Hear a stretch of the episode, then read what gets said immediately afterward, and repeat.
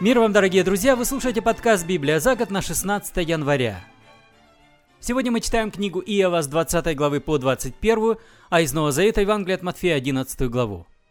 Иов, глава 20, перевод Российского библейского общества 2001 года.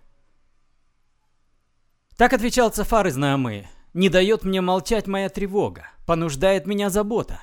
Я слышу обидные упреки. Это дух говорит, которого я не понимаю. Разве не знаешь ты, что от начала, с тех пор, как поселил он на земле человека, ликование нечестивца ненадолго, радость безбожника лишь на время? Пусть возносится он до небес, головой касаясь облаков, как его собственный кал навеки сгинет. И кто прежде его видел, скажет, где он? Словно сон он исчезнет бесследно, развеется, как видение ночное. Кто смотрел на него, больше его не встретит, и родные места его больше не увидят. Его дети будут унижаться перед нищими, сами раздадут его богатство, и хоть юностью тела их цветут, они в землю к нему лягут. И пусть кажется ему сладким зло, что таится у него под языком, что он так бережно лелеет, хранит во рту, под самым небом, в его чреве такая пища в яд гадюки обратится. Богатство, что заглотал, отрыгнет. Бог исторгнет богатство из его чрева. Сосет он гадючий яд и убьет его змеиное жало. Не видать ему потока водных рек и ручьев со сливками и медом. Лишится он всего, что старательно копит, и не к радости ему будут доходы. Ибо бедных он угнетал и презирал, разорял дома, которых не строил, ибо утроба его была ненасытна, желания не знали предела, и ничто не спаслось от его пасти.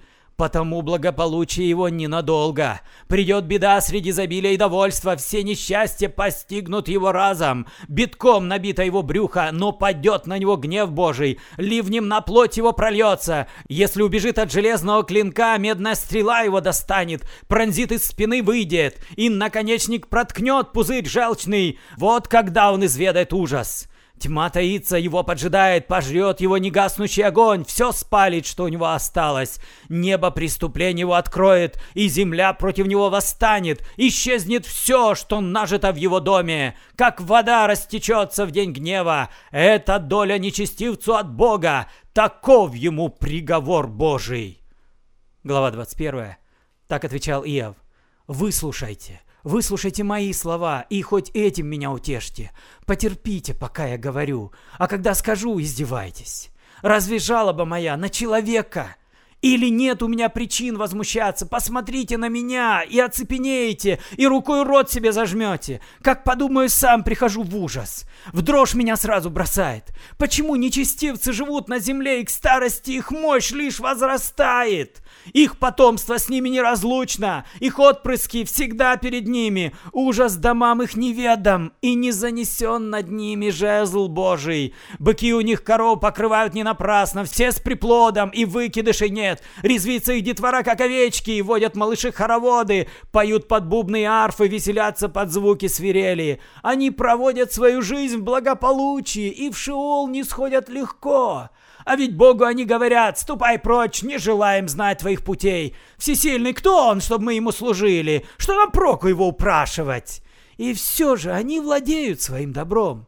Прочь от меня помыслы нечестивых! Часто ли гаснет светильник нечестивых, и несчастье к ним приходит? Обрекает ли их Бог в гневе на муку? Быть бы им, как солома на ветру, как мякина, развеянная вихрем. Или Бог кару приберег для их потомков?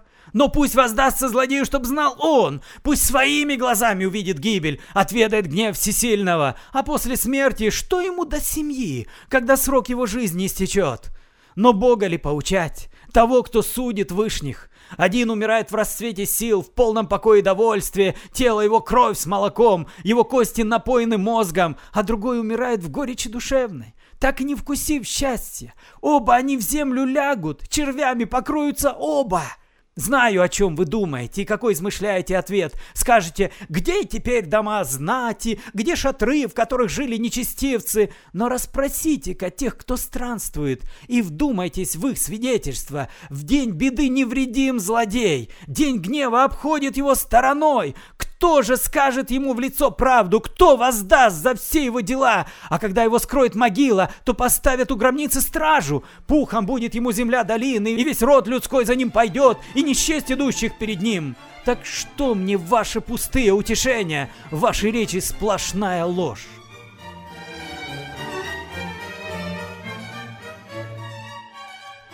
Сегодня мы читаем из Нового Завета Евангелие от Матфея, 11 главу. Когда Иисус закончил наставление 12 своим ученикам, Он продолжил свой путь, чтобы учить и проповедовать в других городах. Когда Иоанн в тюрьме узнал о делах, которые совершал помазанник, он послал своих учеников спросить у него, «Ты тот, кто должен прийти, или ждать нам другого?» Иисус ответил им, «Ступайте и сообщите Иоанну то, что вы видите и слышите.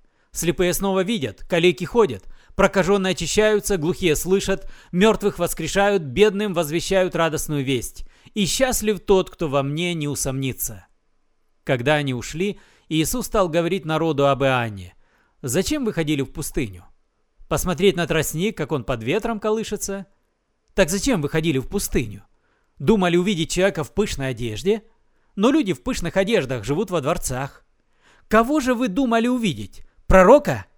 Да, вы видели пророка, и говорю вам, он больше, чем пророк. Он тот, о ком сказано в Писании. Вот я посылаю вестника моего перед тобою, который впереди тебя проложит тебе путь.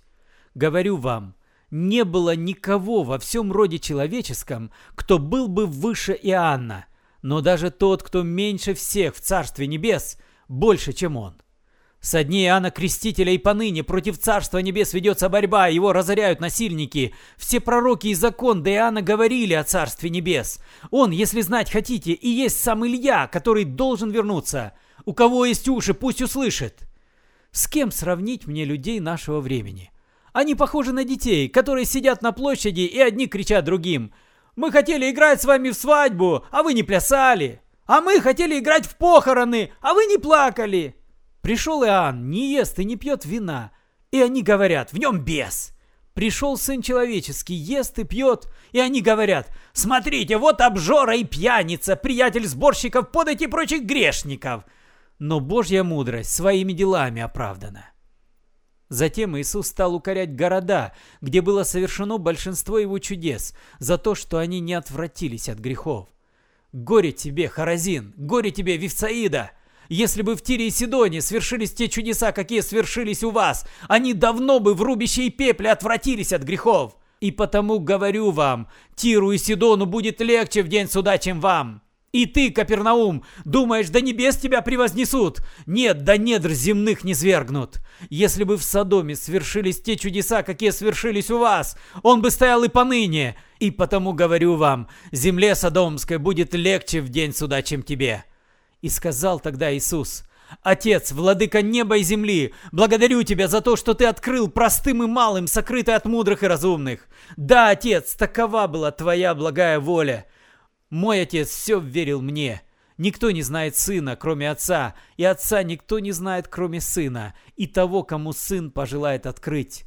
Придите ко мне все измученной тяжкой ношей, я дам вам отдых. Наденьте на себя ярмо моих заповедей и у меня учитесь потому что я мягок и кроток сердцем, и вы, наконец, отдохнете, ведь заповедь мои просты, и ноша моя легка. Вы слушали подкаст «Библия за год» на 16 января. Спасибо за внимание, с вами был Петр Тюкало. До свидания, до следующей встречи и благослови вас Господь.